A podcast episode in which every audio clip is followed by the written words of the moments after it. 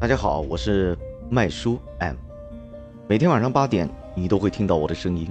生活中大多数的真真假假，我们已经很累，所以一边是想要了解真相的你，另一边呢是想要表达真相的我。于是，这每天的十分钟就变得弥足珍贵。希望你喜欢我的声音，喜欢我的内容。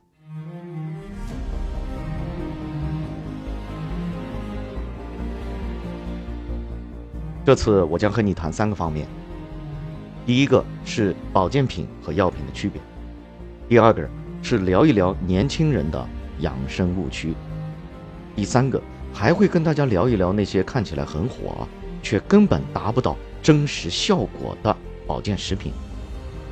不过因为每一种保健品需要讲的知识点特别多，所以今后如何如果可能的话，我会考虑把这些内容放到每期的后边。每次只讲一个，这样日积月累就会解决很多的问题。也希望大家都给我提提宝贵的意见。首先是保健品和药品的区别，那么一共是五点。我们先说第一点，说明书的区别。一般的药品呢都有详细的说明书，说明书详细的载有成分啊、临床数据啊、化学结构啊，还有包括不良反应。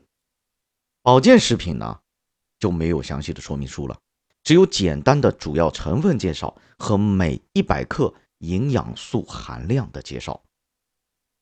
好，第二个方面呢是适应症的区别。药品是有规定的适应症，或者说是功能主治、用法用量，但是保健品呢只有适用人群，绝对是没有适应症和功能主治这种说法的。第三个就是能不能治疗疾病的区别。药品呢是用于预防、治疗、诊断人的疾病，而保健食品不以治疗疾病为目的的话，所以效果的话和药品不可以相提并论嘛。那么保健食品是只能调理身体的。好，接下来是副作用的区别。药品的目的呢是治疗。在某一方面比较见长，所以允许有一定的副作用。而保健品的基本生产标准是遵循食品的共性，绝不允许对人体产生任何急性、亚急性或者是慢性的危害。顾名思义，保健食品归根结底是具有保护人体健康的、不具有药理性作用的食品。咱们国家的保健食品标志俗称“蓝帽子”。明确的将这种食品严格的与普通食品分开，我认为啊这一点优于别的国家。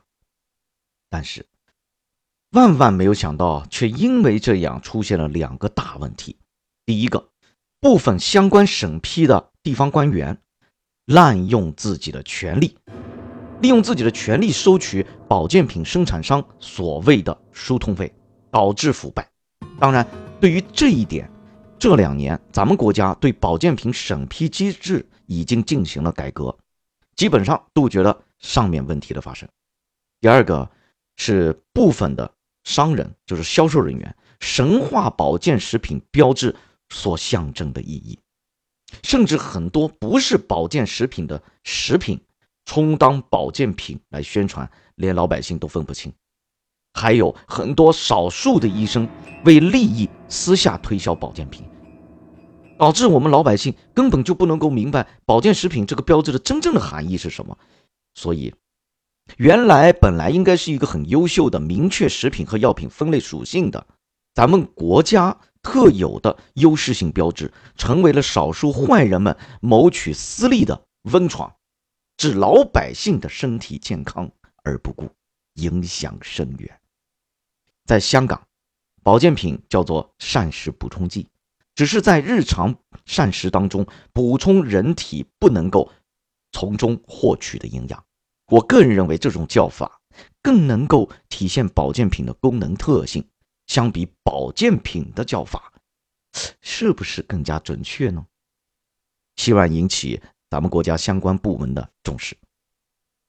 好，第五个呢，跟药品的不同。是给药方式不同，保健食品只经过口，以肠道吸收为主，但是药品呢，可以肌肉注射呀、静脉注射啊，还有包括皮肤给药、腔道给药，当然也包括口服。好了，可以看出来，保健品和药品还是有很大区别的。那么，如果你还在用保健品治疗自己的病，很显然是错误的。不过，在一段时间服用药物治疗的同时，能够辅以保健品调养，是我非常推荐的方法，不妨试试看。当然，要知道自己需要吃什么保健品，还有吃多少，是要根据你的个人状况来进行专业的判断的。如果你对这方面，比如说自己相关的问题以及病方面的问题，需要吃哪项哪些保健品？这个可以留言给我，我都会在后期的节目当中进行一一解答。接下来我们来聊一聊关于年轻人的养生误区。网络上流传一个段子，叫做“保温杯里泡枸杞”，虽然只是一笑而过的话，但是说者无意，听者有心啊。我认识不少年轻人。果然就像中老年人一样，在保温杯里放满了枸杞。其实枸杞并不是人人都适合去吃的，这一点大家百度一下，应该就有标准答案。当正走在中年的九零后开始把冰可乐换成保温杯，在妈妈提醒之前就穿上了秋裤，我就知道，他们可能已经成为养生大军当中的一员了。而最近这一段时间最火爆的就是美白，还有抗衰老，当然还有所谓的抗衰逆龄和冻龄的说法，这些都是成为了九零后这些老人家们的刚需。于是啊，葡萄籽提取物在各个电商平台越来越火，同时还有射频和超声刀、干细胞、三 D 线雕逆龄术等等。可是它们真的有用吗？我举例来说。葡萄籽提取物，它的有效成分是低聚原花青素，英文简称叫做 OPC。在替代医学当中，葡萄籽提取物以膳食补充剂的形式存在，啊，而且声称具有许多健康益处，比如能够对抗自由基、抗衰老，甚至还能抗癌。但是这些个结论都没有得到过任何一个足够的医学证据支持。而对于美容逆龄的说法，就更站不住脚了。葡萄籽提取物的抗氧化能力，距离我们所幻想的抗衰老、逆龄、冻龄还差相当多。当然，达不到冻龄，有些人就说了，那能预防一些疾病也是好的。我们老年人可以买一点吃，它抗癌的。那么，葡萄籽提取物究竟是抗癌的吗？到底能吃多少呢？美国国家补充和综合健康中心报告称，连续口服标准的含量的葡萄籽提取物超过十四个礼拜，有可能会发生的副作用包括头皮发痒、头昏、头晕、头痛、高血压和恶心。而且，据研究表明，口服的葡萄籽提取物它的用量因为不能太大，所以一般是达不到抗癌的作用的。说到这里。大家是不是又有一种被欺骗的感觉呢？那么，相比吃这些保健品，还有手术，呃，以及什么呃核磁核磁共振什么美容疗法，什么才是真正有效的呢？接下来跟你分享一个一线明星的日常食谱，听了这个你就知道为什么那些名人能够保持青春。首先，每天喝水不少于一点五到一点七升，每天喝牛奶。三百克，每天吃大豆和坚果三百克左右。好，每天吃蔬菜三百到五百克，其中深绿色的蔬菜要求占到一半。每天要吃水果两百到三百克，不过果汁是不能代替水果的。还有呢，就是每天吃畜禽肉类四十到七十五克。关于这一点，我要说明，优先的要选择什么呢？白肉。那什么是白肉呢？就比如说鸡肉、鱼肉，这些蛋白质含量比较均衡，也比较丰富。啊，接下来就是每天还要吃一点水产品，新鲜的鱼类啊、虾类啊，四十到七十五克。这是大概多少呢？你放到手掌心，差不多一巴掌大。每天还要吃鸡蛋一到两个。下一个呢，就是每天要吃盐小于等于六克。那么这是大概是多少呢？要么你去买一个五克勺，要么就去拿个啤酒瓶盖，盐码的平平的，放满一啤酒瓶盖，就是六克左右。每天呢，小于或等于五十克的糖，当然最好控制在二十五克以下。所以为什么说饮料尽量少喝呢？因为大多数的饮料，它里面的糖的含量一瓶都远超这些数量。还有每天吃油二十五到三十克，那当然建议选择植物油。好，最后一个是重磅的，也是最重要的，就是每周运动一百五十分钟，注意是每周。那么一个礼拜至少进行五次，一次不少于三十分钟。为什么呢？运动能够保持健康体重，还能调节机体代谢，增强体质，体质降低患病风险。看看，这个才是年轻人每天应该做的事情，而不是随随便便去买葡萄籽或者美白丸。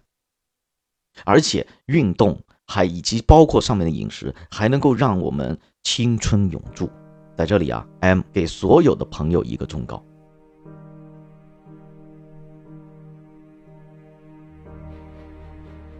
做一个心理健康、身体健康的人，关心粮食和蔬菜，适当的放下手机，常常走走超市，购买瓜果蔬菜，拿起我们的手机，寻找让自己健康的菜谱，定立一个健身的目标，用朋友圈来监督你的进展，给自己订一间理想城市的酒店，将总想旅游的梦变成现实。